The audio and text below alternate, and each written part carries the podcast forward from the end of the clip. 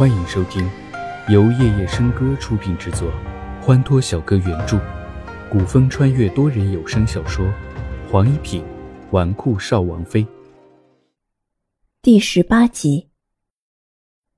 灵王轻轻的摇了摇头，脸色惨白无血色，铮铮铁骨一片冰冷。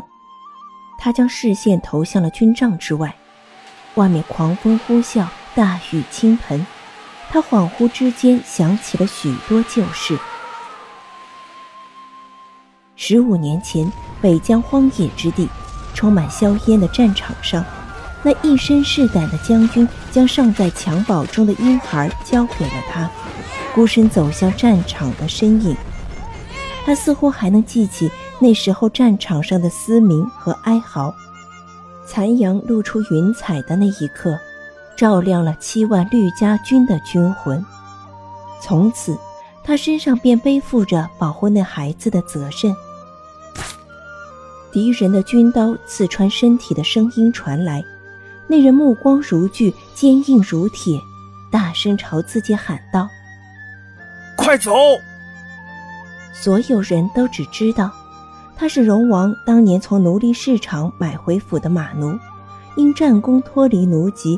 而后被封灵王，却无人知道，他其实是荣王同父异母的兄弟。兄长一生心怀苍生，看不过世间的种种剥削，他放下皇族子弟养尊处优的优渥生活，远赴边疆驻守，只是为了救百姓于水火。他跟在兄长身边多年，从小小一名马奴到伙夫，到披甲上战的小兵。到棋牌官，到先锋，再到副将，他一路学习兵家诡道，学习谋算权术，只希望有一日能追随上兄长的脚步，与他共同进退。可即便他学了多少谋算，多少权术，仍旧敌不过“功高震主”四个字。兄长战死了，嫂子殉情而去，唯一的继承人成了残废。荣王府终于走向了败落。一呼十五载，他戎马一生，经历多少生死波折。好在他有了王爷的爵位，尚能暗地里保护着那孩子。只是从今往后，他无能为力了。我的大限到了。灵王轻轻吐出一口气，声音低低的说。从熊掌将你交到我手中的那一日，我便想过会有今日，只是没想到会如此快。一张丰神俊朗又充满慈爱的脸孔突然出现在眼前，灵王从坐席中轻轻起身，走至大殿中央跪地。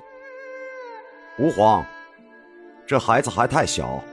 担不了荣王府如此重任，请吾皇恩准小王将他带到西北，那儿风吹草低，飞沙走石，是个磨练人的好地方。五岁的孩子跟随灵王到了西北，武功练不好就罚跪不准吃饭，时常被打得体无完肤，他却强忍着不哭出来。被打被罚之后，灵王会给他一瓶伤药。然后皱着眉头说：“早晚各一次，莫要触碰到水。其实，我此生的愿望，就是你现在的模样。你长大了，有了本事，兄长在天之灵也该欣慰了。小凤，我现在感觉很累。”我想睡一下。绿风看着如死尸一样的脸，点了一下头。灵王闭上眼睛，眉眼之间全是满满的疲倦。他低声说道：“我实在累了，想睡了。”铁血的脸上慢慢失去了温度，心跳越来越慢，越来越慢，终于。手指滑落，沉重的垂下。门外的风变得更大了，夹着冰冷的雨滴卷进来。简陋且不宽敞的军帐中，月白的身影单薄而孤独。他轻轻闭上眼睛，将心头所有的悲伤和情绪一点一点压在心底。少王爷，竹子突然冲了进来，看到已经死去的灵王，声音飘零在空气中。少王爷，大夫到了。绿风抬起眼眸，静静的看着竹子，声音嘶哑的开口：“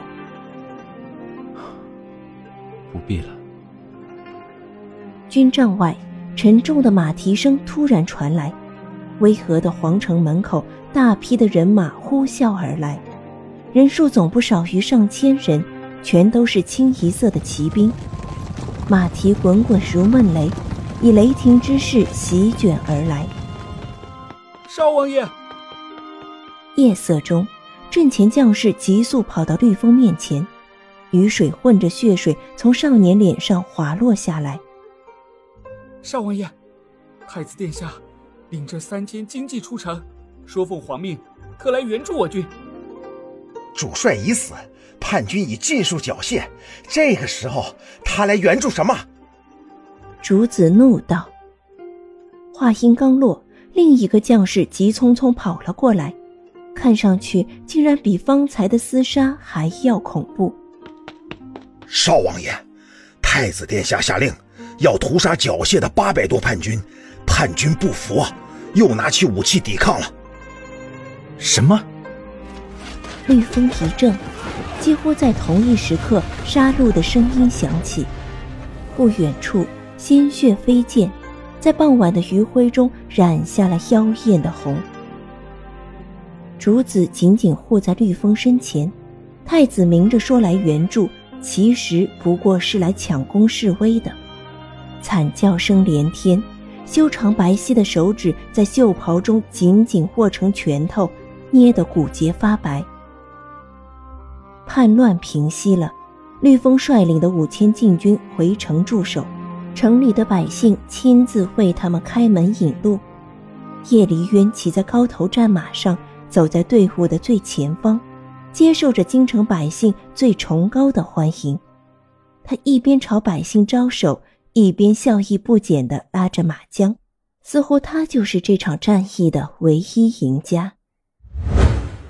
春风楼的二楼雅间，明丽的女子临窗而坐。身旁站着一粉一绿两个侍女，着粉色服饰的是初心，她正为齐之遥倒茶；绿色服饰的则是玉质。哼，太子可真会抢功，人家少王爷仗都打完了，他才带着两千骑兵出城屠杀了八百湘军，早些干嘛去了？玉质甚是看不上眼这样的人。那又如何？他是太子，谁敢说他不是出城援助吕封的呢？他可是杀了八百人呢。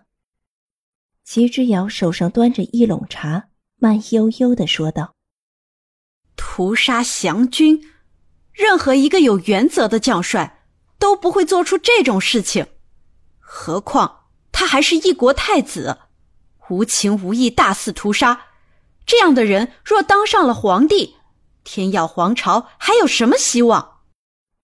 齐之遥嘴角轻轻一笑，目光射向窗外的队伍。队伍在前进中，突然，一个书生模样的年轻男子冲了出来，张开双臂拦在队伍前面。何人敢阻拦太子殿下的队伍？赶快让开！鄙人张毅，是庚子年会试的贡生，虽无缘参加殿试。但我也懂得，兵家行军应当以仁爱为本。太子作为一国储君，公然屠杀八百降兵，如此残忍的手段，难道不该一毁吗？年轻男子义正言辞的一番说道。只见围观群众交头接耳的议论，无不是在说太子手段残忍狠毒的。叶离渊面色难看至极。身旁的禁卫看了一眼主子的脸色，立即上前轰人。哼一个落考的贡生，竟敢在太子殿下面前大言不惭，迅速离开，否则立刻索拿下狱。他们虽是叛军，但他们已经投降。八百多条人命，对于太子殿下来说，难道就不值得一毁吗？所谓国之根本为百姓，殿下如此草菅人命，已经触犯了底线。年轻人言之凿凿。话落，前方的士兵即刻拔剑相对。年轻的男子被惊吓的怔住了，他大概从未见过如此阵仗。这时，路旁的群众走上来，一人将他拉走。队伍继续前行。看到这里，齐之遥收回了目光，初心无比佩服的看着被拉入人群中的那位书生，开口道：“一个书生尚且敢光天化日之下阻拦太子的仪仗，还说出那些话来，是个铮铮男儿。如今天耀的风气。”虽然有阴险小人，但也有正义之士。小姐，你说对不对？齐之遥笑了笑，抬头看了一眼玉质。哼，你看人的眼光太毒，却也缺乏了辩论的精神。凡事不能光看事情本身，结果才是最重要的。齐之遥话毕，目光继续看向行进着的队伍。只是这次的焦点不是队伍本身，而是一辆黑色的马车。从始至终，这辆马车里没有发出过一点声音，并非马车里的人没有听见书生的话，而是他相信他不能说的话将会由别人来替他说。绿风，这些年齐之遥都低估了你。